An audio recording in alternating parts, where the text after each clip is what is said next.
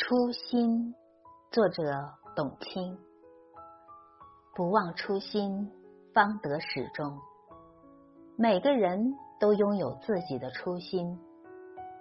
纳兰性德说：“人生若只如初见。”在这个时代，初心常常被我们遗忘。我们已经走得太远，以至于忘记了为什么出发。什么是初心？初心可能是一份远大的志向，世界能不能变得更好？我要去试试。初心也许是一个简单的愿望，凭知识改变命运，靠本事赢得荣誉。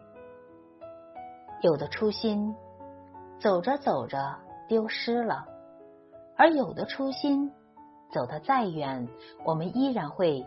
坚定的去靠近他。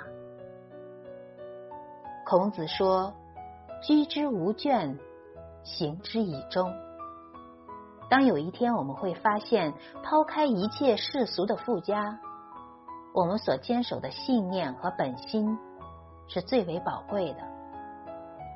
它存在向善、向美、向真的追求当中。初心在最开始的时候。